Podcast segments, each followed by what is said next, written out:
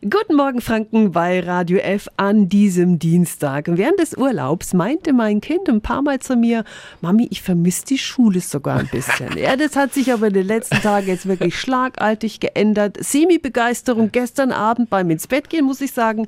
Ja, heute beginnt das neue Schuljahr. Und in Bayern ja wie immer, war bei uns ja schon so, an einem Dienstag. Warum eigentlich?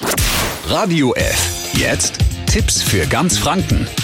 Hier ist unser Wiki Peter. Da kommt ja erstmal wieder die Mathematik ins Spiel. Es müssen fürs Schuljahr 75 Ferientage verplant werden. In Bayern wird darauf geachtet, dass es jeweils ganze Ferienwochen sind. Das macht den Eltern zum Beispiel das Urlaub nehmen und buchen dann nämlich leichter. Zudem wird immer geschaut, dass bei den Weihnachtsferien auch noch der Feiertag am 6. Januar, also Heilige Drei Könige, mit dabei ist. Und so ist bei der Planung der bayerischen Schulferien am Ende meist oder sagen wir fast immer ein Tag übrig. Das ist dann der Montag vor Schulbeginn. Der freie Tag gestern galt aber nicht für die Lehrerinnen und Lehrer. Die müssen da meistens schon in die Schule, denn da stehen dann schon die Konferenzen an und andere Vorbereitungen. Diese Infos und weitere Verbraucherthemen finden Sie auch online auf radiof.de. Tipps für ganz Franken von unserem Wiki Peter. Täglich neu in Guten Morgen Franken um 10 nach 9. Radio F. F.